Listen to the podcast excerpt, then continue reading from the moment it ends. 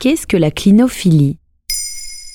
Merci d'avoir posé la question. Neige, pluie, ciel gris, avouons-le, ce début de printemps 2022 n'a pas été facile, le beau temps se faisant attendre. D'où l'envie aussi de rester chez soi, bien au chaud, sous la couette. Et pour évoquer le fait de ne pas vouloir sortir de son lit, il existe un terme spécial, la clinophilie. Et comment on définit cela? Au sens étymologique, clinophilie signifie aimer rester allongé. Dans une interview donnée au Journal des femmes, le psychiatre Patrick Lemoine l'a défini de cette manière le fait de rester dans son lit et par extension de ne plus vouloir sortir de chez soi.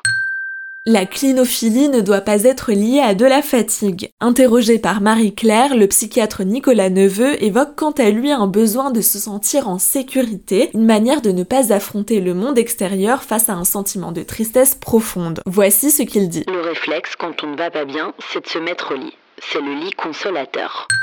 Une personne atteinte de clinophilie peut rester au lit pendant plusieurs heures en pleine journée, voire plusieurs jours en étant éveillé, sans rien faire d'autre que d'être couché. Pas de livres, pas de séries ou de films, ça en devient une addiction. Il ne faut pas confondre la clinophilie avec la dysanie, qui concerne les personnes ayant du mal à se lever lorsque le réveil sonne, ou l'hypersomnie désignant le besoin important de sommeil. Peut-on considérer la clinophilie comme une maladie? Ce n'est pas une maladie à proprement parler, mais elle peut être un symptôme d'une pathologie comme d'un trouble psychiatrique et peut toucher bien plus de monde qu'on le pense, d'où la nécessité de faire attention aux signaux d'alerte que peuvent envoyer des proches.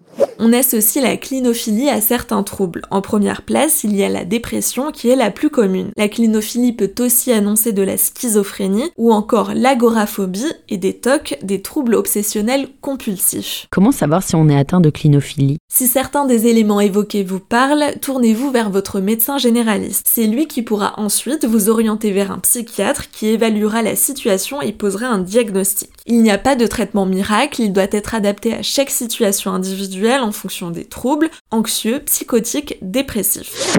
Toujours interrogé par le journal des femmes, le docteur Patrick Lemoine insiste sur la nécessité des séances de thérapie comportementale et cognitive afin d'aider le patient à prendre conscience de sa situation. Selon les degrés des troubles, des médicaments peuvent aussi être administrés, notamment pour la schizophrénie. Le tout est d'en parler et de le détecter au bon moment. Voilà ce qu'est la clinophilie.